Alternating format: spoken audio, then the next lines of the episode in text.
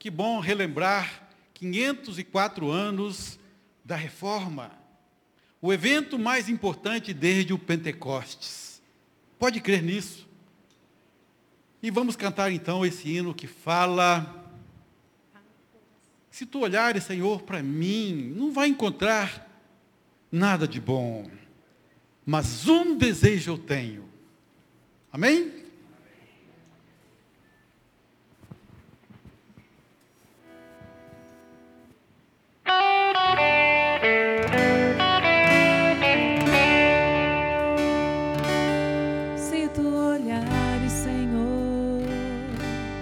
Dentro de mim,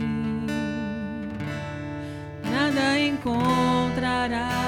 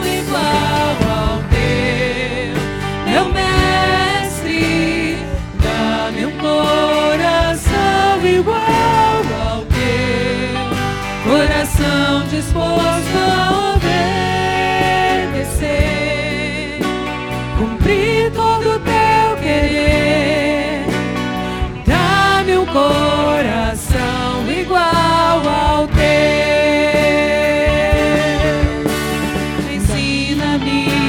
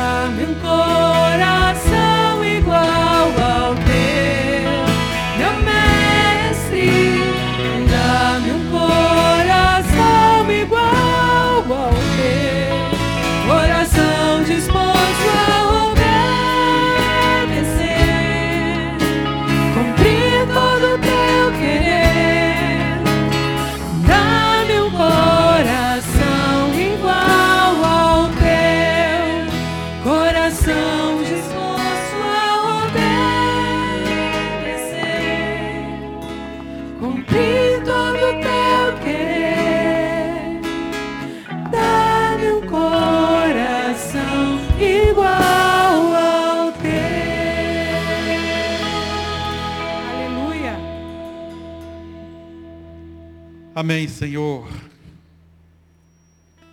Dá-me um coração igual ao teu. Que seja esta nossa atitude nesta noite. Muito mais do que mil ofertas, mil sacrifícios. O Senhor preza um coração obediente. Um coração que obedece à simplicidade da tua palavra. E que nesta noite a simplicidade da tua palavra venha falar aos nossos corações o caminho da reforma espiritual, o caminho que precisamos trilhar, um caminho de obediência. Assim como Josué, que levantava-se de madrugada para cumprir cada ordenança que Deus lhe passava. Que seja a nossa atitude, ó Pai, dá-me um coração igual ao teu. Como o coração de Jesus, o Filho, que para cumprir a vontade do Pai, se fez carne, se fez um de nós e morreu ali naquela cruz pelos nossos pecados. Muito obrigado, Pai, pelo culto que podemos te prestar nessa noite. Muito obrigado pela comemoração, pela celebração dos 504 anos da reforma. E que nesta noite o Senhor nos conduza a uma nova reforma. Em nome de Jesus. Amém, Senhor. Obrigado, queridos. Vamos ler no segundo livro das Crônicas. Segundo livro das Crônicas, capítulo 29. É um texto um pouquinho longo, mas vale a pena a leitura que a palavra de Deus fale ao seu coração. Que eu seja muito mais simplesmente um canal, um vaso, um recipiente no qual a palavra de Deus vai chegar ao seu coração. Podem ficar assentados mesmo. Todos já acharam? Já folhearam aí o celular? Foi rápido, né? Que bom. Ezequias manda abrir o templo. Tinha Ezequias 25 anos de idade, um jovem, um adolescente hoje, não é adolescência, hoje vai até quase os 30. Tinha Ezequias 25 anos de idade quando começou a reinar. E reinou 29 anos em Jerusalém. Sua mãe se chamava Abia. Infelizmente, o pai foi um péssimo rei. O rei Acas, um dos piores reis de Israel, de Judá, do reino do sul. E a Bíblia é muito feliz em citar que sua mãe se chamava Abia e era filha de Zacarias. São pessoas que trouxeram ao coração do jovem Ezequias os melhores preceitos, os valores corretos, absolutos da palavra de Deus. Em decorrência disso, versículo 2: Fez ele o que era reto perante o Senhor, segundo tudo quanto fizera Davi, seu antepassado, Davi, seu pai. Quem dera que o escritor, o escriba tivesse colocado, segundo tudo quanto fizera Acás, se Acás tivesse sido um rei bom. Na falta de um rei bom, o seu pai o autor se reporta a Davi, muitos anos antes, para explicar que Ezequias andou nos passos do rei Davi. No primeiro ano do seu reinado, no primeiro mês, abriu as portas da casa do Senhor e as reparou. Trouxe os sacerdotes e os levitas, ajuntou-os na praça oriental e lhes disse: Ouvi-me, ó levitas, santificai-vos, santificai-vos agora e santificai a casa do Senhor, Deus de vossos pais. Tirai do santuário a imundícia. Era uma nova reforma. Porque nossos pais prevaricaram e fizeram o que era mal perante o Senhor. Fizeram o que era mal perante o Senhor nosso Deus e o deixaram. Desviaram o seu rosto do tabernáculo do Senhor e lhe voltaram as costas. Lamentavelmente, voltaram as costas para Deus. Disseram: Não queremos Deus. Fecharam a porta do templo e julgaram a chave fora. Olha o versículo 7. Também fecharam as portas do pórtico, apagaram as lâmpadas, não queimaram incenso, nem ofereceram holocaustos nos santuários ao Deus de Israel. Pelo que veio grande ira do Senhor sobre Judá e Jerusalém, e os entregou ao terror, ao espanto e aos assobios, como vós os estáis vendo com os próprios olhos. Porque eis que nossos pais caíram à espada, e por isso nossos filhos, nossas filhas e nossas mulheres estiveram em cativeiro. Versículo 10 é o versículo da atitude. Assim como nós cantamos, dá-me um novo coração. Isaías, Ezequias falou, agora estou resolvido a fazer aliança com o Senhor Deus de Israel. Estou resolvido a fazer aliança com o Senhor Deus de Israel, para que se desvie de nós o ardor da sua ira. Filhos meus, não sejais negligentes, pois o Senhor vos escolheu para estar diante dele, para o servirdes, para serdes seus ministros e queimardes incenso. Vamos parar por aqui, depois a gente pode ler mais alguns versículos. Eu queria chamar a sua atenção para esta celebração de hoje, não é já bem mencionada pela Poli, dos 504 anos da Reforma, empreendida por Martinho Lutero, um monge agostiniano. Um monge que, quando saiu da sua terra e foi até Roma, para levar um recado lá aos principais líderes e possivelmente o Papa, ele se espantou com o nível de calamidade que a igreja enfrentava. Prostituição, imoralidade.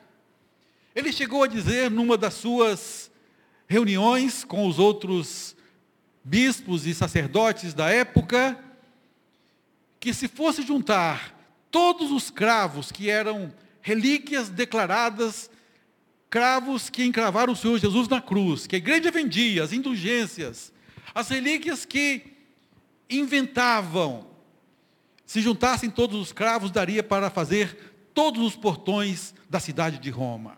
Desse jeito. E ele teve coragem de se rebelar contra tal situação. Quando caiu no coração dele a palavra de Deus que dizia: O meu justo viverá pela fé. O justo vive pela fé. E foi então que ele afixou, se puder colocar agora, Daniel, ele afixou as 95 teses famosas e levantou cinco pilares sobre os quais construiu a famosa reforma. Cinco pilares é, é a imagem, não é? É, o, é a figura que eu passei para você. Cinco solas. Cinco solas em latim. Somente, né, cinco coisas que somente eles poderiam praticar isso, exatamente, não é? Olha lá. Sola Escritura, sola Gracia, sola Fide, solus Christus, soli Deu Glória. Estava em latim porque era usual que os bispos da época pregassem em latim. A palavra de Deus estava escondida do povo. Ninguém podia ler a Sagrada Escritura. E a pregação era feita em latim para não ser entendida mesmo. Então ele trouxe esses cinco colunas. Cada uma delas, não é? Olha lá, em primeiro lugar, só a escritura. A Bíblia é a palavra de Deus. Inspirada, inerrante, infalível, suficiente para cada um de nós. É nossa única regra de fé e prática. Como precisamos hoje restaurar, não é isso? Somente a Escritura, somente a Escritura como verdade absoluta para nós, resgatar os valores absolutos da palavra de Deus no nosso mundo moderno. Em segundo lugar, sola graça. A salvação é totalmente pela graça. Não existe salvação por obras. É só mediante a graça de Deus que enviou o seu filho, não é? O filho de Deus, Deus preparou um corpo. Lá no Salmo diz assim: corpo me preparaste. O infinito entrando no finito, para que pela graça de Deus na cruz do Calvário, morrendo pelos nossos pecados, providenciasse a salvação somente pela graça. Não somos salvos por aquilo que fazemos para Deus, mas pelo que Deus fez por nós em Cristo Jesus. Não são nossas obras que nos levam ao céu, é a obra de Cristo na cruz do Calvário. Em terceiro lugar, sola fide, somente a fé. Efésios 2, de 8 a 10. A salvação não é pelas obras, não é pela fé mais as obras, mas é somente pela graça mediante a fé. Pela graça sois salvos mediante a fé. Isso não vem de vós, é dom de Deus. As boas obras não são a causa da nossa salvação, são a sua evidência. Efésios 2,10.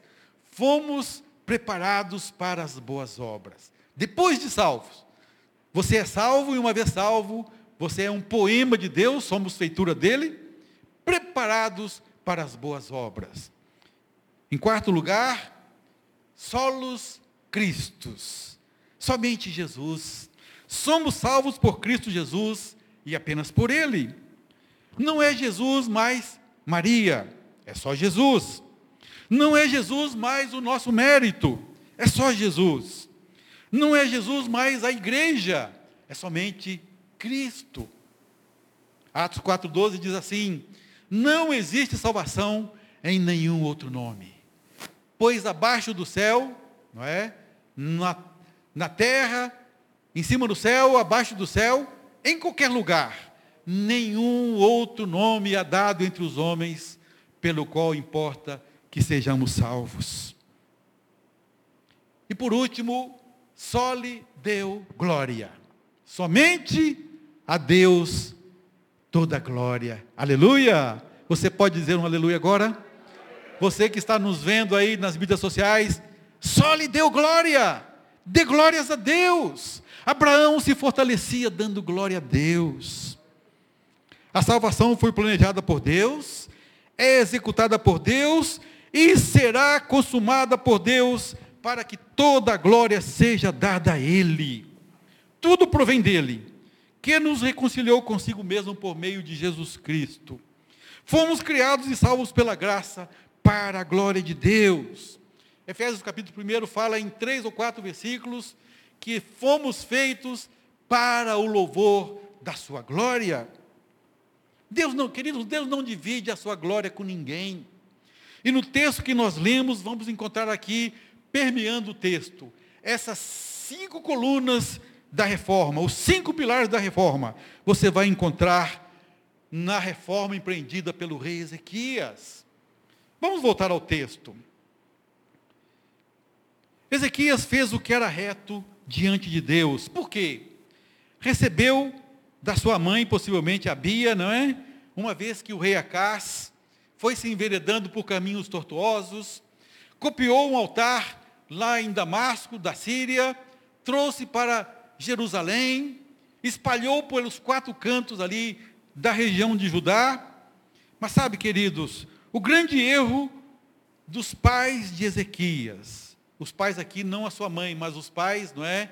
Os antecedentes, os antecessores, o grande erro do povo de Judá está declarado aqui no versículo 6 foi quando fizeram o que era mal perante o Senhor, o deixaram, desviaram o seu rosto do tabernáculo do Senhor e lhe voltaram as costas.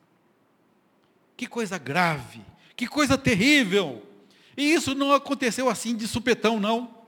Eu queria chamar a sua atenção, porque nós vamos encontrar um caminho que vai desviando, não é? Quem é engenheiro sabe disso, o pastor Ari sabe disso muito bem. Se você começa a desviar um centímetro aqui, quando você chega em 10 quilômetros, não é? Você vai estar tão longe do plano original de Deus, um ângulo de um grau vai te levar para um caminho tão distante do Senhor, que o nosso afastar-se de Deus começa com pequenas coisas. E é isso que vemos hoje na igreja do Senhor Jesus. Progressivamente a igreja do Senhor Jesus, e eu quero dizer, especialmente aqui no Brasil, foi se desviando um pequeno grau aqui, uma pequena coisa ali, e hoje estamos encontrando algo terrível acontecendo, conforme o versículo 8, quando Ezequias reuniu ali os levitas, os sacerdotes, e falou: Olha o que estamos colhendo. No versículo 8: Veio grande ira do Senhor sobre Judá e Jerusalém, e os entregou ao terror, ao espanto, aos assobios. Eu fico indignado quando eu vejo e leio comentários de reportagens, comentários de notícias, pessoas assobiando e motejando e escrachando da igreja do Deus vivo. Por quê, queridos? Porque, porque há 20 anos atrás não era assim. Os evangélicos eram tidos em alta consideração e, de repente, hoje, muitas vezes somos motivos de assobios. É porque fomos nos desviando progressivamente, processualmente, passo a passo, detalhes, fomos nos distanciando do Senhor Jesus, dos valores da palavra de Deus, a tal ponto que encontramos hoje na igreja evangélica no Brasil, pessoas se digladiando, ora por um valor, ora por outro valor. Que coisa triste. E quando Ezequias reúne ali sacerdotes, levitas, e determina que eles passem a se purificar, primeiramente eles se purificaram, diz a palavra de Deus que gastaram oito dias se purificando, depois mais oito dias para purificar o tabernáculo do Senhor, o templo do Senhor. Me chama a atenção a atitude desse rei, jovem, menino, quando ele fala no versículo 10, agora, né, aqui ora, Aqui hora, nesta hora, né, Poli? Agora é aqui hora. Aqui, nesta hora. Estou resolvido a fazer aliança com o Senhor, o Deus de Israel. Resolveu fazer uma aliança. E quando ele resolveu aqui e agora, aqui hora, olha quando foi que ele começou. Versículo 3 no primeiro ano do seu reinado, no primeiro mês. E se você olhar mais adiante, lá no versículo 17. Põe o 17 é para nós, Dani, Dani. Começaram, pois, a santificar no primeiro dia do primeiro mês. Sabe, queridos, quando você toma uma atitude de se voltar para Deus, você não pode protelar, postergar, procrastinar. A decisão tomada tem que ser imediata. Quando Jesus disse: "Se o teu se a tua mão direita te faz tropeçar, toma uma atitude severa, toma uma atitude drástica contra o pecado, se levante e comece agora. Foi o que Ezequias fez no primeiro mês do seu primeiro ano. Mas foi no primeiro dia, está no versículo 17. Começaram, pois, a santificar-se no primeiro dia do primeiro mês. Que nós tenhamos essa atitude. Ponha no seu coração. Quer fazer uma reforma na sua vida? Tabernáculo de Deus é você. O templo de Deus é você. A casa de Deus é você. Tome a decisão de começar a santificar-se agora. Como foi que chegaram a tal situação? Eu queria chamar a sua atenção para três momentos, três detalhes que fizeram com que a casa de Deus fosse fechada e possivelmente a casa jogou fora essa chave. Acredito que Ezequias teve que ir lá e fazer nova chave para abrir a casa de Deus. Está aqui no versículo 7. O que diz o texto? Também fecharam as portas do pórtico. Começou assim. Os pórticos eram portas laterais que permitiam que o povo chegasse ali até o tabernáculo. Varões, mulheres, havia o pátio das mulheres. Havia o pátio dos gentios mais fora, havia o pátio dos varões. Era proibido entrar no lugar santo e no santo dos santos, mas o pórtico, tipo o pórtico de Salomão, o outro pórtico, a outra porta, trazia o povo até o templo do Senhor. Fecharam as portas do pórtico. Povo, pode ficar em casa. A igreja está fechada.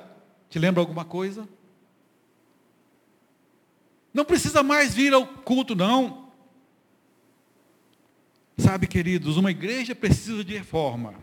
Quando as portas do evangelismo, as portas que proclamam as boas novas do evangelho, estão miseravelmente fechadas. Por quê? Por que fecharam as portas? Porque o evangelismo não há mais. Porque a proclamação do evangelho perdeu a sua voz. Sabe por quê? Porque a igreja que perdeu o ardor evangelístico é porque, via de regra, é porque, invariavelmente, esta igreja perdeu o seu primeiro amor. Quando o amor ao Pai, quando o amor a Jesus, quando o amor ao Espírito Santo não arde mais no nosso coração, o ardor evangelístico também para de arder.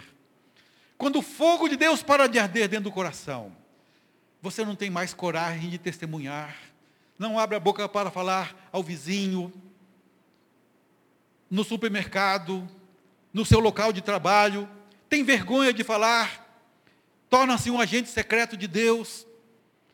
A igreja que perdeu o seu primeiro amor é a igreja que começa a fechar as portas do evangelismo.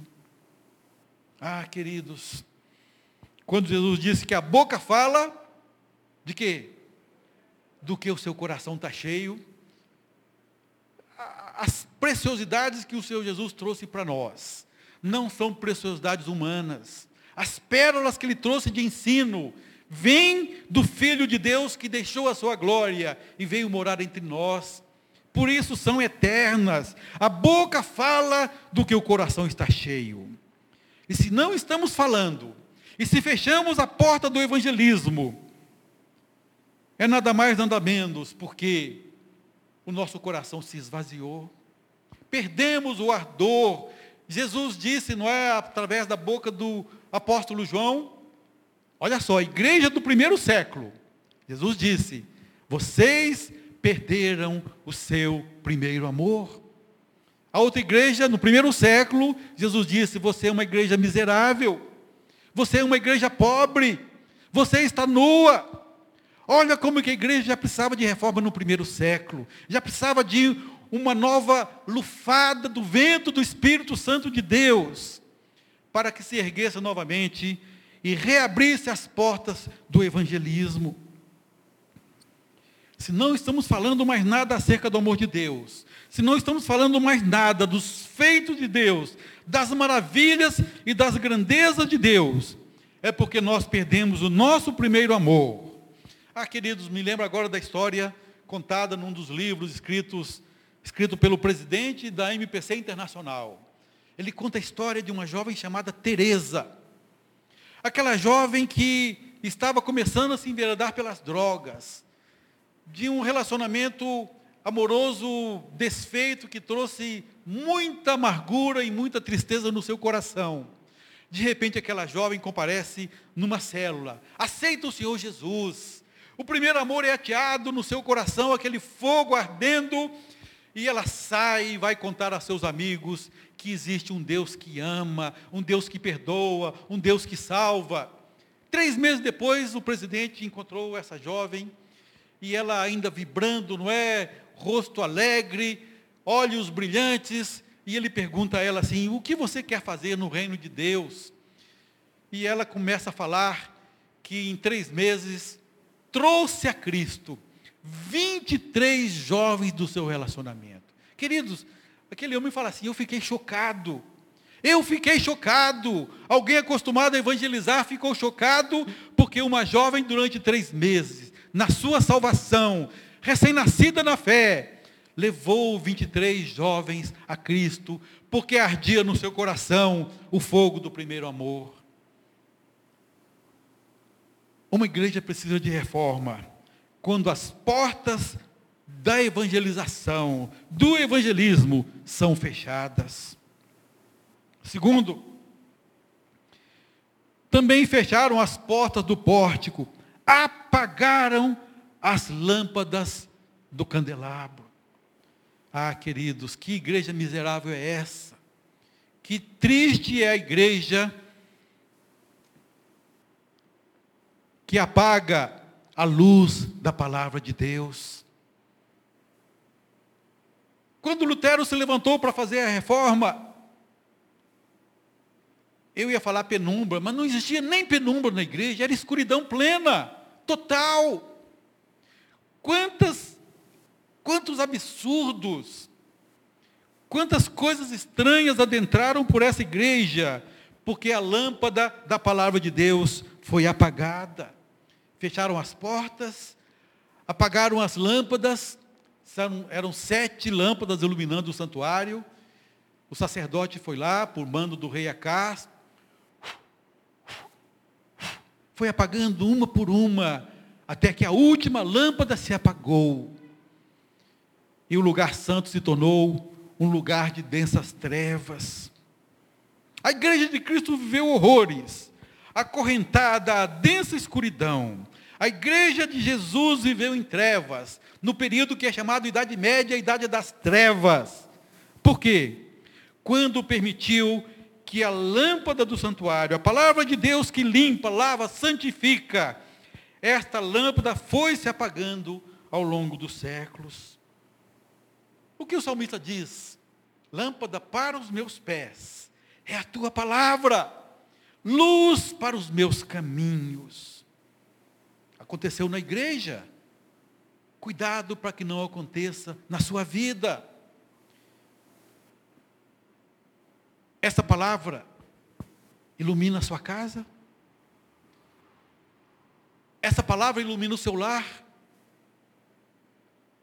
Está acesa em todos os cômodos? Ou existe um cômodo lá escondido, onde você entra e ela está apagada? Não, não posso acender essa palavra aqui, de jeito nenhum. Essa palavra tem que brilhar nos porões da sua alma, revelar o profundo e o escondido, denunciar, confrontar, exigir que você venha para a luz e possa novamente fazer como Ezequias, abrir as portas, acender as lâmpadas, tirar a imundície. Apagaram as lâmpadas. E o que aconteceu na igreja na época de Lutero? porque a luz se apagou, muitas doutrinas estranhas foram incorporadas no recinto da casa de Deus. Olha só, salvação pelas obras, adoração de imagens, intercessão dos santos, mediação de uma outra pessoa, na é verdade, mediação de Maria, purgatório, tradição, celibato compulsório, tudo isso porque esconderam a palavra de Deus do povo. A palavra foi escondida. Até que veio Lutero e falou: não, é somente pela Escritura, só a Escritura. Povo de Deus, vocês podem ler a palavra de Deus, você pode interpretar a palavra de Deus, você pode acender essa lâmpada novamente na sua casa, no seu lar, nas ruas. E lamentavelmente, queridos, temos visto essa palavra se apagar em algumas igrejas hoje, no século 21. Não permita que essa luz se apague. Essa luz é lâmpada para os seus pés, luz para os seus caminhos. Os valores absolutos da palavra de Deus permanecem intocáveis, eternos. Como Jesus disse: passarão o céu e a terra, mas a minha palavra permanece eternamente. Creia nisso. Creia que é a palavra de Deus. E erga ela bem alto, na sua vida em primeiro lugar, na vida dos seus filhos, na vida desta igreja. Fecharam as portas, apagaram as lâmpadas. Será que nós precisamos hoje de uma reforma?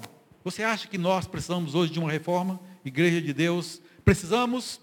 Você que nos ouve aí nas mídias, precisamos de uma reforma? Sim, precisamos. Em terceiro lugar, fecharam as portas, apagaram as lâmpadas, não queimaram incenso, nem ofereceram holocaustos nos santuários ao Deus de Israel. Triste é a igreja, miserável é a igreja, que aboliu a adoração ao único Deus, que aboliu o queimar incenso ao Deus eterno. A quem você tem queimado incenso? Diante de quem você tem se prostrado e trazido incenso puro? Porque o rei Acás, quando se via em aperto, ao invés de procurar o Deus de Israel, ele pensava, o rei, o Deus da Síria é poderoso, livrou a Síria e não me livrou. E foi lá queimar incenso ao Deus da Síria. Diante de quem você tem se prostrado, queridos? Hoje pela manhã eu não vou pregar sobre isso, mas hoje pela manhã o pastor Léo falou sobre os diversos ídolos que têm adentrado a igreja do Senhor Jesus. A sua vida, dinheiro, imoralidade, Quantos? A oferta de incenso, as ofertas de manjares, as ofertas pacíficas, os holocaustos, eram parte essencial do culto e do serviço que era oferecido a Deus. Não havia culto se não houvesse holocausto. Não havia culto se não houvesse queima de incenso. Não havia culto se não houvessem ofertas de manjares. E quando o rei Acás determinou, o sacerdote, para de queimar incenso. Nós agora vamos nos prostrar diante de outros deuses. E o sumo sacerdote obedeceu ao seu rei. O sumo sacerdote que entrava ali no lugar santo todo dia, todos os dias. Havia um véu diante do qual ele não podia contemplar o propiciatório, o santo dos santos era contemplado pela fé. Quando ele tomava do incenso e queimava o incenso e olhava além do véu para contemplar a pessoa do Deus vivo.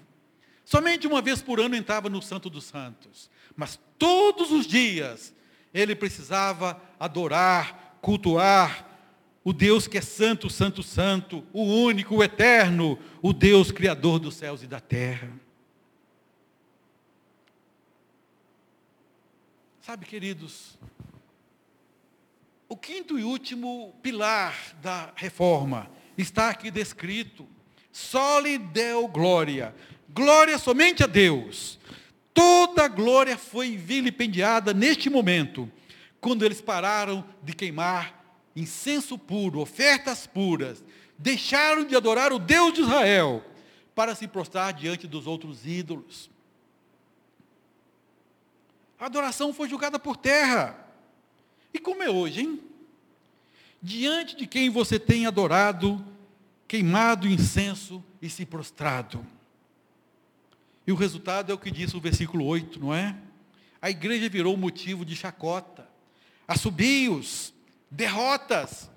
Derrotas contundentes sofreram, o rei Acá sofreu, porque deixou de adorar o Deus vivo, o Deus eterno. Eu queria terminar por aqui, mas antes de terminar, qual é o caminho da reforma? Qual é o caminho de volta para essa tragédia, não é? Se fosse um Shakespeare, seria realmente uma tragédia. Mas a palavra de Deus pintou com cores mais vivas do que qualquer tragédia de Shakespeare. O caminho da reforma, queridos, passa pelo versículo 3 no primeiro ano do seu reinado, no primeiro mês. É questão de atitude. É questão de voltar o coração para Deus e falar: Senhor, eu me volto para ti de todo o coração. E vimos lá no versículo 17 que foi no primeiro dia do primeiro mês. Não vou postergar nem um dia mais. A palavra de Deus revelou o seu pecado, confesse. A palavra de Deus mostrou que você está cultuando ídolos, deuses falsos. Largue. A palavra de Deus mostrou que você não está evangelizando. Comece a evangelizar. Deixe o Espírito Santo atear de novo no seu coração o fogo do primeiro amor. Foi o que Ezequias fez. É agora, não vou deixar para depois. Estou resolvido a fazer aliança com o Senhor Deus de Israel. Verso 16 a 17. Além da atitude, não é? Atitude sem ações não resolve muita coisa também. É um sonho que não se realiza. Atitude sem ação é um sonho que não foi realizado. Olha o versículo 16 e 17. Os sacerdotes, olha, lá, olha o 15. Congregaram seus irmãos, santificaram-se e vieram segundo a ordem do rei pelas palavras do Senhor para purificarem a casa do Senhor. Entraram na casa do Senhor, verso 16, para a purificar e tiraram para fora ao pátio da casa do Senhor toda a imundícia que acharam no templo do Senhor. E os levitas a tomaram para a levarem para fora ao ribeiro de Cedron. Leva para longe. Queima, destrói, purifica a casa do Deus vivo. A casa é você, a casa sou eu. Templo de Deus somos nós.